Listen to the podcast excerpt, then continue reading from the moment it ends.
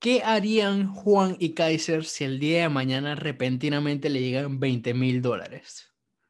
Esa y más preguntas son las que vamos a contestar en el episodio de hoy. Estas preguntas a ustedes mismos nos las dejaron, así que comenzamos. Hola, bienvenidos a Financieramente Correcto, su podcast favorito para aprender sobre finanzas personales, inversión y negocios con los invitados más top. Mi nombre es Juan Jun, entusiasta en todo lo que tenga que ver con finanzas. Si estás interesado en ver más sobre mí, visítame en Instagram en arroba Oficial. Hola, yo soy Kaiser Pravia. ¿Qué sopa gente? Bienvenidos de vuelta a un nuevo episodio de Financieramente Correcto. Hoy, lastimosamente o afortunadamente, como ustedes lo quieran ver, solo estamos Kaiser y yo, donde también les vamos a seguir aportando valor por lo que vieron en nuestras historias de los últimos días, hoy vamos a estar haciendo un preguntas y respuestas compartiéndole a ustedes, la audiencia, sobre las preguntas que, más les quedaban en la mente y que querían que les respondiéramos para ver si los podemos ayudar y así mejoran su situación financiera, que es el punto de este podcast básicamente. Kaiser, ¿cómo estás? Hola Juan. Eh, bueno, gracias a todos por sus preguntas durante las historias de Instagram. Normalmente respondemos por allá, pero nos parece interesante que acá podemos salirnos de los 15 segundos que nos permiten las historias para entrar más a profundidad en, las respuestas y a veces es necesario, ¿no? Así que gracias por eso y creo que estamos listos para empezar con, las primeras preguntas. Eh, la primera pregunta, bueno, esta no es un orden cronológico, pero agarramos, digamos, entre 5 o 6 preguntas cada uno eh, que nos parecieron súper interesantes. No es que las otras no sean interesantes, pero bueno, no hay espacio para todas, ya, ya iremos ayudando después. Eh, la primera pregunta que quiero traer es, ¿por qué Panamá no tiene su broker de acciones? Y yo realmente creo, bueno, realmente en Panamá no es que no hay broker de acciones, sí hay brokers de acciones. Lo que, ¿por qué Juan o yo no los promovemos? Y son por los costos. Entonces, ¿por qué la, la pregunta yo creo que la podríamos transformar a ¿por qué son demasiado costosos o por qué no hay brokers como los que hay en Estados Unidos, por ejemplo, que prácticamente no cobran casi nada? Realmente es que desde mi punto de vista las regulaciones aquí son mucho más exigentes y son mucho más costosas y también le añadiría esto de que no hay tanto mercado, ¿no? Porque estas plataformas estadounidenses trabajan al final es con volumen. Si me dan un centavo, pero de 10 millones de personas, pues me dan mucho, mucho, mucho, mucho dinero. Aquí en Panamá si cobro un dólar, ¿cuántas personas realmente van a terminar invirtiendo? ¿No? Mil o cinco mil como, como un gran mercado, pero en realidad no, no, no es sostenible y no es rentable para las instituciones aquí. Entonces, por eso ellos se ven, desde mi punto de vista, prácticamente obligados a cobrar mucho más. Sí, yo también cuando, cuando estuve empezando, también eh, creía que lo ideal era buscar algo acá en Panamá que fuese, pensaba yo de que no, acá lo local tal vez sea más barato que buscar algo afuera y, poco a poco me fui dando cuenta que no, en realidad es distinto. Acá en Panamá ese tipo de servicios, productos, está reservado es para las personas que ya tienen un, un, patrimonio un poquito más alto y a ese tipo de personas sí le podemos ver que son las personas que invierten con los brokers acá en Panamá eh, entonces, en esas esferas es un poco más común, pero creo que a nuestra audiencia, ser un poco más joven, usualmente, pues no se tiene esa capacidad financiera para poder estar invirtiendo en esos lares. Y usualmente, entonces, es como nos vemos acá a buscar estos otros recursos que, pues, sí vienen de afuera y que, bueno, saben que nosotros recomendamos, son seguros al final del día. Y esperemos que en algún momento sí surja alguna opción viable para, para personas con menor capital para poder invertir tal vez con un broker local. Es algo que ojalá se dé, pero por el momento eh, pues no es posible del todo. Y fue una buena pregunta. La verdad es que creo que bastante gente se pregunta eso y, bueno, así es como está la situación ahorita mismo, cuestión de volumen. Lo que nos lleva a nuestra siguiente pregunta, ¿te parece si, si, si yo la digo? La siguiente pregunta es, ¿en qué recomiendas invertir los primeros mil dólares? y, yo sé que probablemente cada uno tiene su respuesta distinta. Eh, yo lo desglosé de una manera eh, interesante. Yo diría, los primeros cero dólares empieza en YouTube. Así es como me gusta empezar a mí. Mira la mayor cantidad de videos posibles que puedas. Muchas horas dedícaselo a temas de tanto de finanzas personales como de inversión, porque antes de invertir necesitas unas buenas finanzas personales. Adéntrate en todo lo que es inversión. Eh, de ahí yo diría tírate unos buenos, digamos, 100 dólares en libros, tal vez podrías hacer libros, slash cursos, eh, tal vez 100, 200 dólares, vamos a ponerle 100 en este caso, para, para mantener la cifra. Eh, de ahí, los siguientes, a ver, yo diría, ¿cómo lo desgloso? Tírale unos 300, 200 dólares a invertir en Bitcoin. Para mí es muy importante esta inversión en Bitcoin. Como lo digo, para mí es el futuro.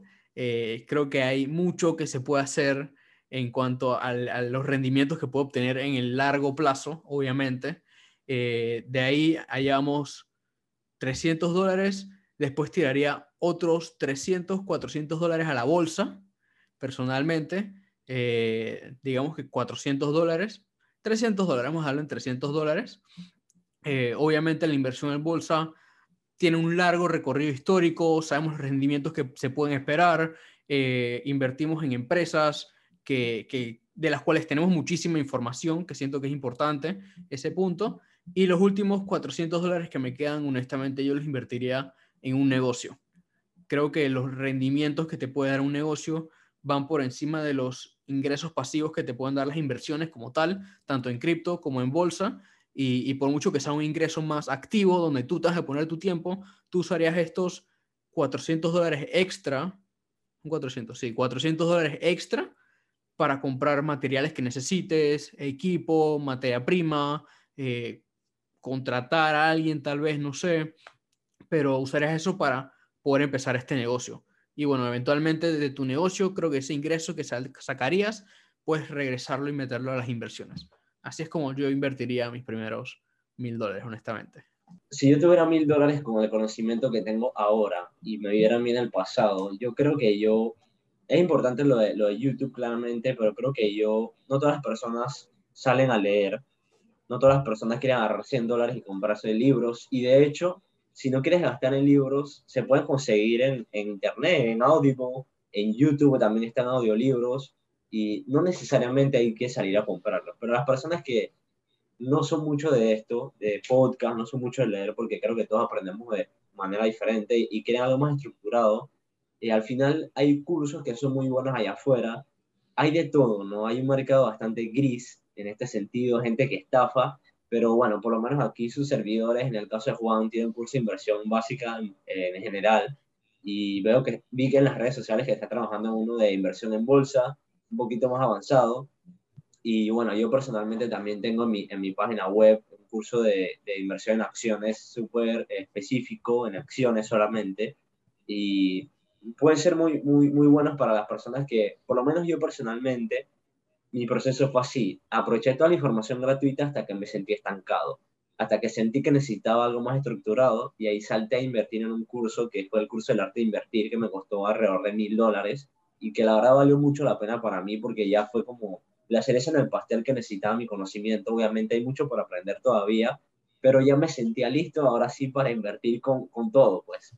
Entonces, con esos primeros mil dólares, guardaría una gran parte para educación, ya sea asesorías, las asesorías también son súper valiosas y agarran bastante tiempo, eh, alguno que otro curso, una, una educación más estructurada, y bueno, por supuesto los libros es parte de ello, y creo que los primeros 250 o 500 o 700 dólares de inversión, no importa si son cripto, no importa si son en un negocio, no importa si son en bolsa, creo que es, son muy importantes porque aunque no sea una cantidad muy significativa en tu vida o en, en general, creo que ayuda mucho a lo que es la psicología de inversión, porque ya sea que inviertas en cripto o en acciones o tengas un negocio, vas a aprender muchísimo con esos primeros dólares, así sea que los pierdas, así sea que los dupliques, va a ser una gran lección. Entonces creo que me lanzaría realmente a invertir rápido en lo que creo, en lo que tengo conocimiento sobre ello o en lo que tengo interés sobre ello para, para ir aprendiendo sobre la marcha también mientras mi dinero ya está dentro y la psicología está trabajando. Así que es una buena pregunta. Eh, si la persona está esperando una diversificación tal cual, yo invertiría 10% en empresas eh, americanas. No, para nada, yo creo que esa no es la respuesta correcta pienso que más debemos pensar en, en valga la redundancia, en cómo voy a hacer que esos mil dólares no, no es que se dupliquen o que dupliquen, sino que cómo transformen mi vida, literalmente, porque son tus primeros mil dólares. Así que es súper buena pregunta y voy con la siguiente y es, ¿qué opinan de short selling y call options? Esta pregunta es para los que no entienden los, los términos, se refiere a qué opinamos prácticamente de invertir en contra de del mercado. Invertir, o sea, tratar de ganar cuando la bolsa cae. Personalmente, yo pienso que es poner las probabilidades en tu contra. Porque lo primero es que cuando haces estas operaciones en contra del mercado, por lo general tienes que estar apalancado. Segundo, eh, pone las probabilidades en tu, en tu contra porque las empresas o los activos salen a cotizar para subir, no para bajar. Hacen todo lo posible, maquillan sus números, eh, crean publicidad, pagan para que sus precios suban. Entonces, ya tienes la primera probabilidad en tu contra. Y segundo, las ganancias son limitadas. La forma en que tú ganes en contra del mercado, tú puedes ganar hasta el 100% cuando ese activo llegue a cero. Pero si tú inviertes en una compañía, por ejemplo, que llegue a cero, es que literalmente la compañía desaparezca o cometa un fraude o algo por el estilo, y muchas veces ni siquiera llega a cero. Pero tus pérdidas no tienen límite, porque una compañía se puede duplicar, triplicar, quintuplicar. Muchas compañías en el 2020 se generaron 300, 400% de rendimiento. Entonces, si tú estás en contra, em, vas a perder más literalmente lo que invertiste, porque cuando vas apalancado, normalmente se cierran las operaciones automáticamente, pero cuando no, tú tomas acciones prestadas o tomas activos prestados. Entonces, en ese momento, eh, quedas hasta debiendo prácticamente. Obviamente, normalmente el broker te, la, te cierra la puerta, pero pienso que es poner las probabilidades a tu favor y yo cuando invierto trato de poner las probabilidades a mi favor. Sí, yo estoy siempre... Yo estoy, yo estoy siempre 100% de acuerdo contigo. Este, sí, está eso de la, de la, limitante cuando, cuando haces el short sale, básicamente. Y es raro ver que una empresa llegue a cero, es algo que, que no sucede a cada rato. Eh, entonces, básicamente tienes esa limitante, pues mucho mejor poner tu dinero en algo que probablemente vaya a crecer eh, en vez de eh, apostar que va a caer. O sea, ese, ese, esa visión pesimista como que... Y aparte de eso, también, creo que el año pasado también salió Elon Musk criticando el hecho de poder hacer esto en, en principio, el hecho de poder vender algo que básicamente no tienes, cuando te lo pones a ver desde el fundamento de cómo funciona el short sale, es algo que en verdad no tiene sentido que, que sea así. Tal vez es hasta un poco unethical, ¿cómo se dice eso en español? Eh, un poco ético, tal vez considerarlo desde ese punto de vista. Y, y, y sí, pienso que es mucha mejor, una mejor estrategia simplemente eh, ir a favor de lo que las empresas tratan de hacer, justo como tú le dijiste, invertir a favor de que crezcan y, no tratar de, de predecir y, tener esa visión pesimista de que van a caer. Pues aún así, muchas personas creo que a un nivel ya más alto, hemos visto creo que Michael Burry en la, en la caída de, del 2008, mm. apostó muchísimo a ello y pues le salió bien pero siento que al menos para empezar creo que ni siquiera lo tomen en cuenta tratar de hacer eso. Eh. Y, y, también es importante mencionar que Michael Burry y Bill Ackman también que lo dicen en el 2020 usan productos derivados, no usan el short selling directo, usan el producto derivado que tiene un límite de pérdidas y que tiene, eh, ellos dicen, bueno, tengo un potencial de 300% o 200% y tengo un límite de pérdidas del 25%. Estos son eh, certificados de depósito, etcétera, que son otro, otro tipo de productos financieros que ellos utilizaron, pero realmente ellos no fue que fueron a la bolsa a vender y esperaron, para nada. De hecho, Michael Burry mantuvo esta teoría creo que un año y medio hasta que se le dio la razón. Sí. Hubiera ido si hubiera chorceleado, si hubiera puesto una operación en, en venta así a, a, lo loco, él hubiera, le hubiera tenido un margin call y hubiera perdido pero hay, hay, que saber hacerlo, hay que ser un experto y, y, también tiene bastante, bastante riesgo. Sí, yo creo que, que, al menos ninguno de los que estamos acá probablemente escuchando el podcast estamos en esos niveles como para estar haciendo eso al menos exitosamente. Así que en mi opinión mejor nos quedamos con nuestras inversiones regulares. este, y, y, vamos con nuestra siguiente pregunta, eh, que, que viene, nos hablamos un poquito de los números y los tecnicismos, vamos a una parte un poquito más psicológica y es, ¿cómo manejo la negatividad de las personas externas con respecto a las inversiones? Eh, yo creo que esta pregunta sucede bastante. Nosotros acá que hacemos el contenido recibimos todo tipo de comentarios con respecto a eso. Y si hay algo que yo me he dado cuenta que, que las personas a veces que dicen que ah, eso no funciona, eh, no porque eso es una estafa, no sé qué, usualmente veo que son personas que vienen de los multiniveles. o sea, ok, tenemos dos situaciones. O es una persona que no lo ha hecho y es entendible porque no lo comprende, o es una persona que, que estuvo en un multinivel y le vendieron un sueño, eh, le dijeron, ah, te manejamos tus inversiones y te damos rendimientos de X, y no fue así y se encontraron con esto de que tienen que seguir aportando a la mensualidad del multinivel y todo esto, y, simplemente no les salió bien y creen que eso es invertir, pero, pero son personas que desconocen lo que es invertir uno por su propia cuenta y creen que solo es que, que hay que invertir en una compañía que viene siendo multinivel, pues es lo que yo he visto de donde vienen la mayor cantidad de las críticas, personas que no tienen el conocimiento adecuado de cómo es invertir por ti mismo, básicamente. Eh, y creo que de ahí viene, entonces es como que, ok, no comprendes, déjame tratar de ayudarte, eh, ver cómo lo podemos hacer, yo quiero que esto lo hagas tú por tu propia cuenta, comprendas cómo funciona y de ahí creo que estás en una mejor posición para decir, ok, esto no sirve o esto sí sirve, wow, es lo mejor que me ha pasado en la vida. Pero creo que todo se reduce al final del día es a no tener suficiente información o no tener la información correcta respecto de lo que es inversión. Y, bueno, siempre, no siempre, pero es lo que me he dado cuenta y es como lo veo ahorita mismo cuando me enfrento a una persona, entre comillas, con negatividad, eh, con pensamientos negativos en cuanto a las inversiones. Yo creo que si tú inviertes y no eres creador de contenido y, e igual recibes estos comentarios negativos, que me imagino que es la situación de la persona que nos preguntó, eh, es como, hay negocios muy absurdos, pero que son muy rentables. Por ejemplo, tuve la experiencia de, de relacionarme con una persona que literalmente iba, va a Venezuela, compra billetes y los vende por eBay porque hay personas que los coleccionan. Entonces, él compra un paquete de 100 billetes que le cuesta 100 dólares y cada billete lo vende a 200 dólares o 50 o 75 dólares, depende del billete y depende del estado. Entonces, cualquiera diría, ah, pero qué tontada eso, la gente que lo compra es, no, es boba o lo que sea, porque podría ir a comprarle, le sale más barato, pues quizás sí o quizás no, pero hay un mercado y la persona lo está aprovechando. Si nosotros Asimismo, yo veo las inversiones. Si creemos en ellas y lo estamos aprovechando, pues que diga lo que, diga lo que se diga, al final eh, los números hablan por sí solos. Yo siempre, yo siempre digo eso.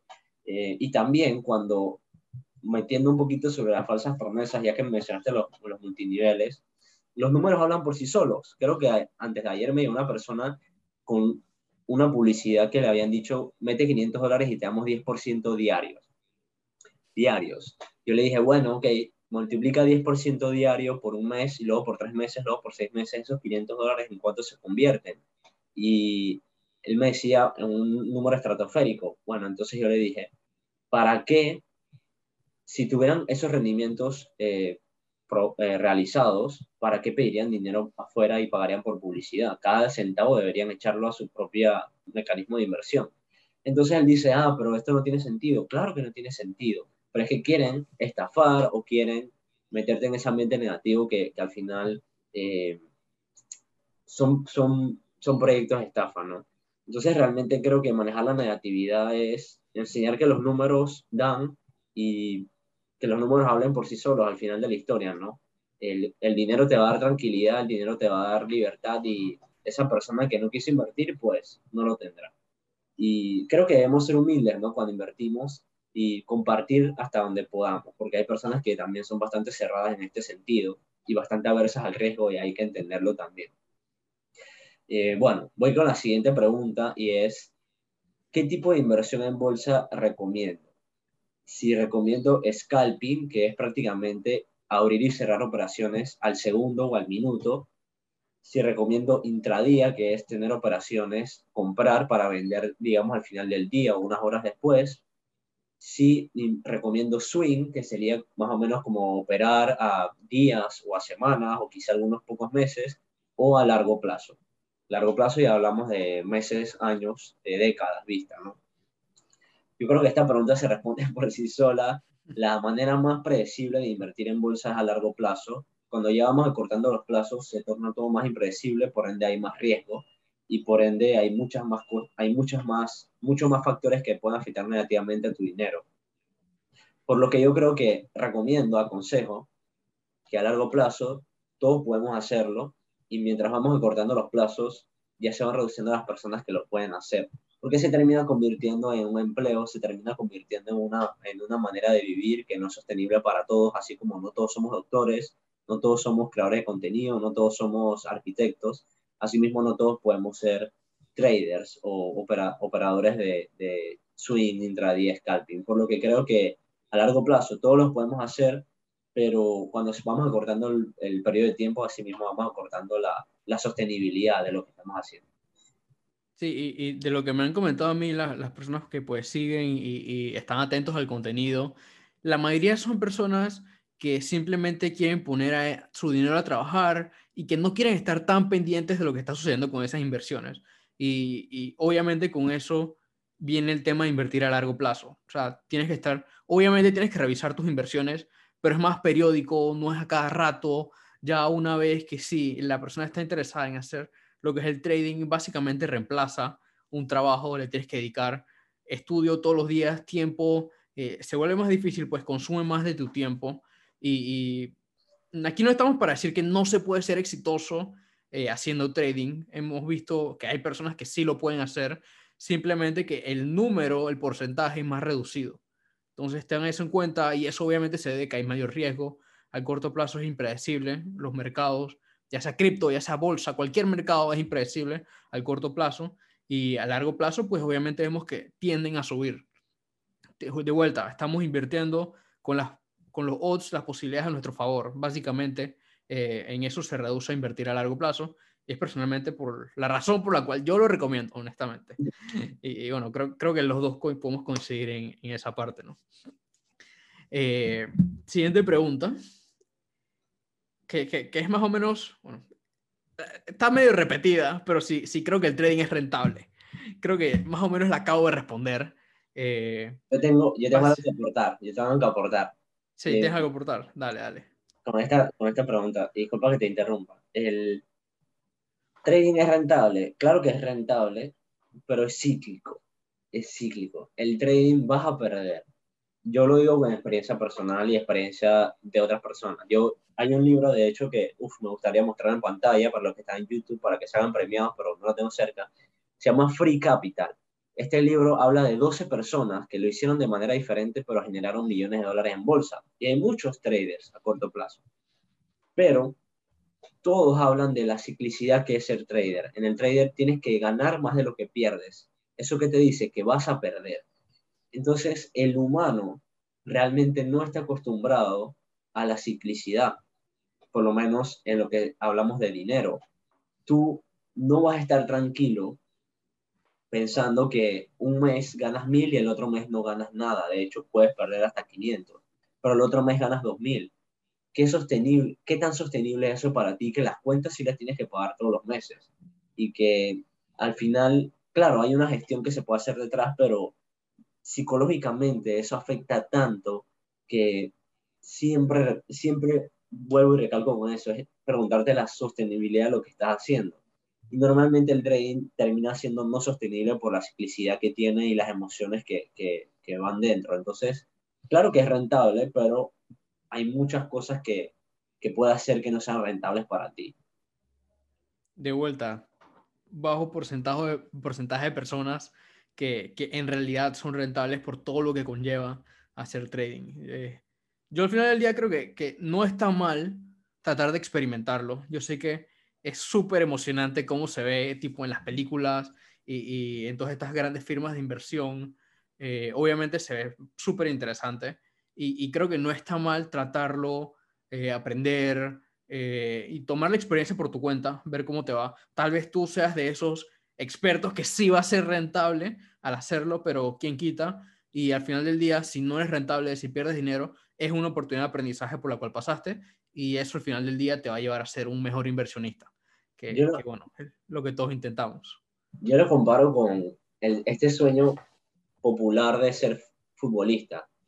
De 10 niños, quizá 8 sueñan con ser futbolistas, ¿no? En, en cierta parte. Pero realmente de, de, cada 100, ¿cuántos lo logran a, ser pro? A medida que pasa el tiempo, eh, se van bajando esas ganas porque van un poquito más a la realidad. Yo pienso que el trading es lo mismo. Cuando conoces lo que, lo que puede pasar si te tornas profesional, eh, es increíble, pero de cada 100 realmente cuántos terminan eh, llegando a la meta. Entonces, eh, no es la única manera de hacer dinero, hay muchas maneras de hacer dinero y, creo que si una persona quiere hacerlo, pues a bienvenido, pero que tome en cuenta que no, no es fácil y no es como se ven las películas. Ok, tengo la siguiente pregunta que me pareció muy interesante y es, ¿qué harías con 20 mil dólares? Yo quiero que Juan responda esta pregunta primero, tengo mucha curiosidad y no quiero que mi respuesta cambie la de él. Mira, honestamente, yo de vuelta, una parte en cripto, una parte en bolsa, y si pudiese, obviamente, una parte en, empezar un negocio, creo que no necesita mucho dinero para empezar un negocio hoy en día, así que tal vez no sería una cifra estetosférica, y si pudiese invertir en bienes raíces, eh, obviamente aquí no lo voy a desglosar, pero diría esas cuatro cosas, y en bienes raíces siempre tengo esa meta de que eventualmente voy a estar comprando una propiedad para poner en Airbnb. Esa, esa creo que sería la principal diferencia entre mi respuesta de 20 mil dólares y mil dólares, obviamente aparte de la cifra que aumentaría para cada una de ellas. Eh, ¿Y por qué para Airbnb específicamente y no para rentar? Yo confío plenamente en que eh, los retornos, a pesar de que son más cortos, porque tú inviertes, porque tú rentas la propiedad en Airbnb por uno o dos días, un fin de semana, tres días, tal vez una semana, si tienes suerte, pero a pesar de que sean periodos más cortos, la rentabilidad al final del mes es más alta usualmente que cuando la inviertes eh, por un mes o por un año más a largo plazo como una propiedad normal rentada. Entonces, eso es lo que yo intentaría, esa sería mi respuesta. Eh, y si estoy empezando, sí tendría que decir, obviamente, Bitcoin y Ethereum en cripto. Si no, y, tengo un poquito más de conocimiento, como creo que tengo ahorita mismo yo, sí invertiría en algunos altcoins. Ok, yo creo que es una buena respuesta. Me gustó el Airbnb y es algo que no se habla en los bienes raíces, ¿no? Eh, las personas normalmente piensan, compro, alquilo por, por all the way todo el año, pero esto de por menos periodo de tiempo, al final, si tiene un buen producto y se alquila, pues va a generar más rentabilidad. Así que súper, súper bueno, la verdad me, me, gustó la respuesta. Yo, ¿qué haría con 20 mil dólares? Eh, si, si no me gustan los negocios, si no tengo un negocio donde invertirlo, creo que todo lo invertiría en bolsa. Porque son los conocimientos que yo tengo. Son los, yo sé lo que puedo hacer con 20 mil dólares en bolsa. En cambio, em, y yo sé que dentro de la bolsa puedo diversificarlo. Entonces, yo personalmente no, no tengo mucha expertise en criptos, NFTs, en, en real estate, aunque creo que es una cifra bastante, bueno, yo sé que hay muchas maneras de invertir en real estate, con poco, con mucho, pero creo que es una cifra que, que no es que te cambia la vida para invertir en comprar una propiedad, pero realmente creo que todo lo echaría a la bolsa. Y si me llega mañana esos 20 mil dólares, pues a la bolsa se van. y pienso que ya depende de cada uno, de lo que realmente a ti te convenza y lo que realmente tú tengas conocimiento sobre ellos, porque si no sé nada de bolsa, no voy a correr a la bolsa a echarlo. Si no, si no sé llevar un negocio, pues o si, no o si no me gustan los negocios, no simplemente lo voy a hacer por el dinero, voy a hacerlo por lo que yo me siento cómodo y tenga predictibilidad.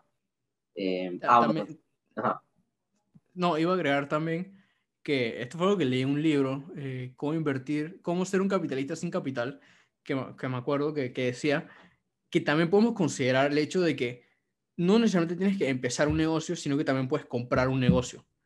Es algo mm. que también se puede considerar en caso de que no quieras estar como en esa etapa de armar el modelo de negocio, conseguir tus primeros clientes. el hecho de comprar un negocio te ahorra el tiempo que te toma hacer todo eso al principio y no está esta y, siempre tenemos esta idea loca de que necesitamos millones de dólares para, para comprar un negocio, cuando no es verdad, lo puedes comprar. Estoy seguro que con 20 mil dólares puedes comprar algún negocio. Entonces, no diría que es algo que yo haría personalmente, pero es una opción más para que tomen en cuenta. Buenísimo. Buenísimo. Te toca la siguiente pregunta. Me toca, ok. Esta, está buena también. No, no, no, todavía faltan. Pero, pero está buena, está buena. Y es, ¿qué fuente de ingreso recomiendas que empiece ahorita mismo, básicamente? Eh, en esta pregunta, cuando, cuando me la dieron, yo me puse en mente, ok, una persona que tiene su empleo, está buscando tal vez su segunda fuente de ingreso, ¿qué recomendaría? Este, honestamente, para mí, mi respuesta ideal sería YouTube. O sea, para mí YouTube es la plataforma más asombrosa del mundo y, y, tomar y toma su tiempo que te empiecen a pagar en YouTube. Obviamente, para, para, para mí al menos fue eh, casi que un año de trabajar sin que me pagaran nada eh, para eventualmente empezar a monetizar. Y tampoco es que era mucho lo que monetizaba al principio, eventualmente va, va aumentando, pero, pero el hecho de que para mí me pague YouTube por hacer videos de cosas que me gustan. O sea, básicamente te pagan por hablar y hacer cosas que te gustan. O sea, para mí eso no tiene precio. Eh, yo diría que esa sería una fuente de ingreso increíble que, tiene, que para tener y que si es algo que te, que te interesaría y es algo que te apasiona, eh, que te tires al agua y, lo hagas. Me parece increíble esa idea y es algo que puedes hacer con teniendo tu empleo y haciéndolo aparte. ¿ok? Entonces, yo daría esa. Eh, también diría también la idea de, comprar un negocio, también no es mala, o simplemente ponerlo, creo que está bien. Para mí, empezar un canal de YouTube es poner un negocio. Eh, así que sí, yo, eh, puede ser también, lo puedes decir como crear contenido, como tal. Yo diría que eso. Eso es lo que iba a compartir, que al final YouTube paga, claro, y es buenísimo, pero también se abren más puertas a monetizar de otras formas y sin darte cuenta terminas creando dos, tres fuentes de ingreso cuando tu objetivo principal era a lo mejor una. Y, y te genera esa, esa exposición, esa exposición de que eres un experto en el tema que compartes, o al menos eso, eso se espera, y, y te, te, va generando más fuentes de ingreso. Si a mí me hicieran esta pregunta, y yo voy a contestar quizá para las personas que no son mucho de cámaras, o quizás no, le, no, no quisieran salir eh, haciendo contenido, yo creo que se puede, no creo, yo sé que se puede hacer contenido genérico. O sea, tú puedes crear videos en YouTube sin tú salir y que ese canal monetice. Por ejemplo, tuve la oportunidad de conocer a alguien que tenía dos canales de YouTube y el primero era de curaciones médicas, videos de cómo, cómo curar una picadura de serpiente, por ejemplo, literalmente así. Y tenía videos así súper genéricos que no importa la estética, al final termina aportando. Bueno, y para las personas que no, no quisieran hacer esta vía, yo creo que otra vía interesante es al final comprar y vender cosas. Creo que es la forma más clásica de generar una fuente de ingreso extra, pero toma bastante energía. Es más, es más difícil de lo que en realidad parece. Hay mucha gestión, mucho tiempo invertido, pero si uno quiere realmente y puede, eh, creo, que, creo que es posible. Así que hay muchas maneras de hacer dinero comprar un NFT y ponerlo a, que te pague intereses también es una, una fuente de ingreso extra, criptomonedas, comprar acciones que paguen dividendos. Por más pequeño que, parezca, pues es una fuente de ingreso alterna y que poco a poco irá creciendo. No sé cómo funciona en el caso de los NFTs, pero poco a poco irá creciendo y si le aportas más también puede significar una fuente de ingreso extra. Y si tienes tu, salario, eh, puedes ahorrar y te vas a motivar a ahorrar más y, a invertir más para que esa fuente crezca yo, yo ahí sí quiero decir, ahora que tocas el tema de NFTs, si tienen tiempo para dedicarle a eso y aprender y buscar y, y poder determinar buenos proyectos, es una muy buena manera, muy rentable de hacer ese flipping que estás diciendo, de básicamente comprarlo cuando salen, se le llaman en el mint, cuando, eh, cuando sucede el mint, que lo compran, que básicamente cuando dropean, y revenderlo literalmente una hora después y se puede hacer buen dinero haciendo eso. Y creo que estamos en una etapa en la cual no hay tanta gente haciéndolo, así que es bastante rentable. Eh, creo que si, si aprenden y se toman el tiempo de, de conocer cómo funciona, le pueden sacar mucho provecho. Eh, es algo que, un, un, un, datito ahí que les dejo. Vale, y sigan a Juan para que aprenda más de, de NFT.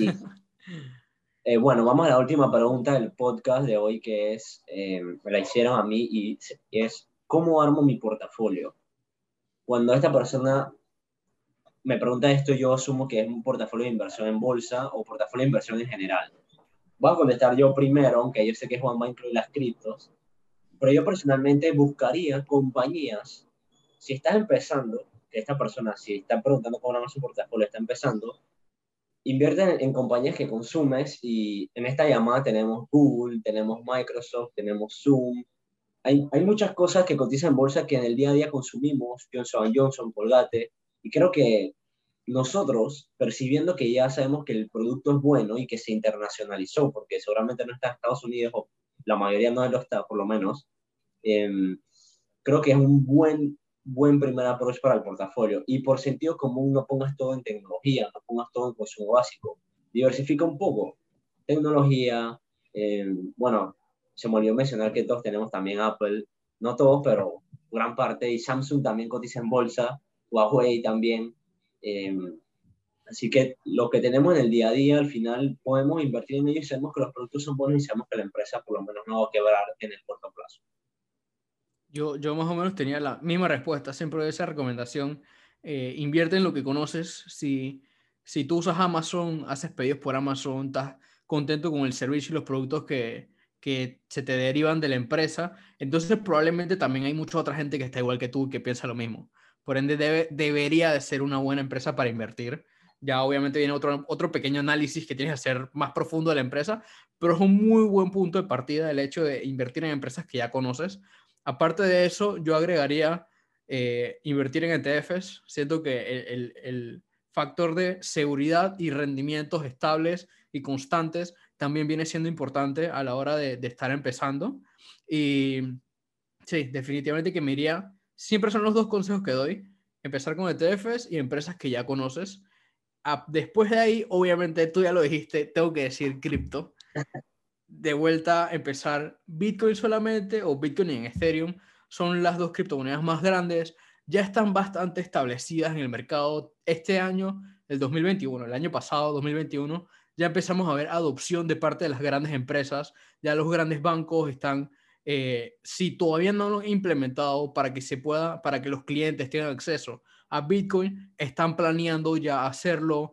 Algunas empresas, PayPal, vemos que ya acepta eh, que se pueda comprar y vender criptomonedas. Creo que Bitcoin solamente por el momento no estoy seguro, pero lo estamos viendo más y más y, creo que, como lo dijo en las sabias palabras de Logan Paul, eh, ahorita mismo, que, que, obviamente no es un referente de inversión, pero, pero es el que lo dijo, ahorita mismo estás más expuesto, tiene, corres más riesgo no invirtiendo en Bitcoin que sí haciéndolo porque te estás exponiendo a no tomar de las ganancias que te puede dar este activo de la nueva era digital. Entonces, no te voy a decir que rompas el banco invirtiendo en cripto porque sigue siendo de un riesgo alto, pero pienso que, hey, al menos pon, pon algo de dinero y olvídate de ello. Pon 20 dólares y ya, olvídate de ello. De tal vez en algunos años tendrás una cantidad interesante y sea como que wow. Y si lo pierdes, pues fueron 20 dólares, no te rompió el bolsillo y probablemente para ese punto ni te acuerdas. Entonces, exponte un poquito y, bueno, así es más o menos como yo lo armaría si estuviera empezando. Súper bien. Eh, bueno, la, creo que llegamos al final de las preguntas. Eh, los que han escuchado hasta aquí, les agradecemos que se suscriban a YouTube y todavía tenemos otra pregunta que es bonus, pero debo dejar este espacio para que den like, comenten ahí abajo algunas de, su, de sus respuestas que quizá difieran con nosotros, algunas de sus preguntas si tienen para un futuro episodio. También con mucho gusto la pueden dejar aquí en YouTube, por eso nos gusta tanto YouTube, porque puedes dar comentarios y eso en Spotify, en Apple Podcast no tanto. Y bueno, igual siempre estamos en Instagram, Juan Juno Oficial y el Planeta Financiero. Y quiero adelantar que pronto vamos a tener un, Instagram del podcast que va a ser súper super chévere, así que ahí estén pendientes para que, para que nos sigan por allá. La última pregunta, que es el bonus, muchas personas tocaron el tema de impuestos. queríamos contestar esto diciendo que literalmente el último episodio del podcast fue con Camila, que es la fundadora de FactuApp, que habla sobre impuestos, eh, da los mejores consejos para deducir de una manera legal. Eh, hablamos mucho ahí de, de la forma prudente de, de, declarar, deducir, así que les recomendamos ese episodio que fue literalmente el anterior eh, y le, por supuesto que le rompan el botón de me gusta ya al, a ese video y en Spotify quieren la valoración y las cinco estrellas. Esto, esto obviamente no es una publicidad pagada, simplemente creemos el valor que aportó ese, ese episodio, así que definitivamente que vayan a verlo. Creo que ya habiendo acabado este episodio, o casi concluido, todo lo que hemos dicho ha sido financieramente correcto. Eh, si deciden publicar algo sobre que están escuchando el episodio, taguenos en nuestras redes sociales para que también podamos ver. Y, bueno, ha sido un gusto que se hayan quedado hasta, hasta esta parte en el episodio. Kaiser, un placer compartir contigo como siempre. Adiós a la audiencia. Chao, Juan.